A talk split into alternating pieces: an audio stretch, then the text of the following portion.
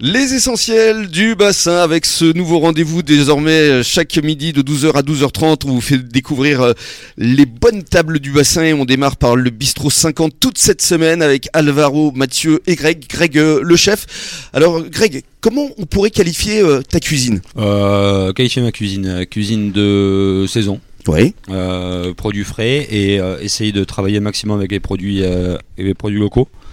Euh, ça, je pense que c'est le plus important. Notamment le pigeon. Notamment le pigeon, Pigeon de Mios. pigeon de Mions, exactement, euh, avec qui euh, je travaille depuis euh, maintenant euh, 10-12 ans. Mm. Donc, euh, Bien avant le bistrot 50. hein. bien avant Bistro 50, euh, c'est un produit que j'aime beaucoup parce que ça me rappelle quand j'étais gamin, forcément, comme Ouais. je dis toujours. Et puis, et puis c'est des gens que j'apprécie énormément.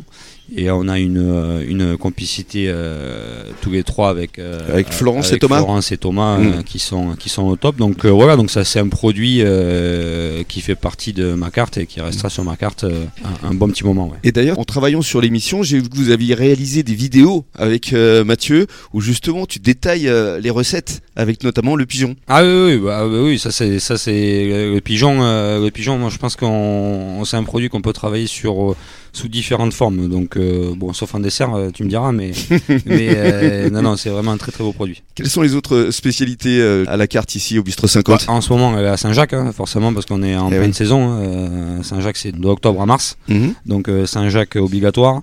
Euh, Il y a le maigre, il y a le bar qui va arriver, donc la sèche aussi, Mhm. la sèche qui est un produit aussi du bassin. Et puis on travaille avec les huîtres aussi, forcément, les huîtres de Yoneng Nado. Mhm.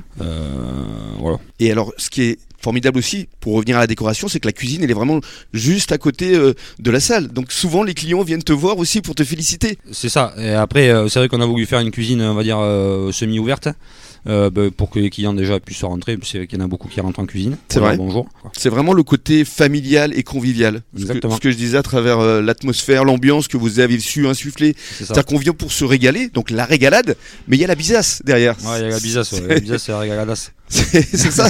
C'est vraiment Votre, mais, votre euh, devise. Non, je plaisante, mais oui, c'est un côté, c'est un côté familial. ouais.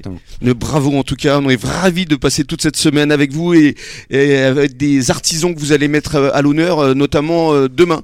Donc on se donne rendez-vous demain. Allez, à demain. Merci beaucoup et passez une bonne journée à l'écoute de la radio des essentiels du bassin.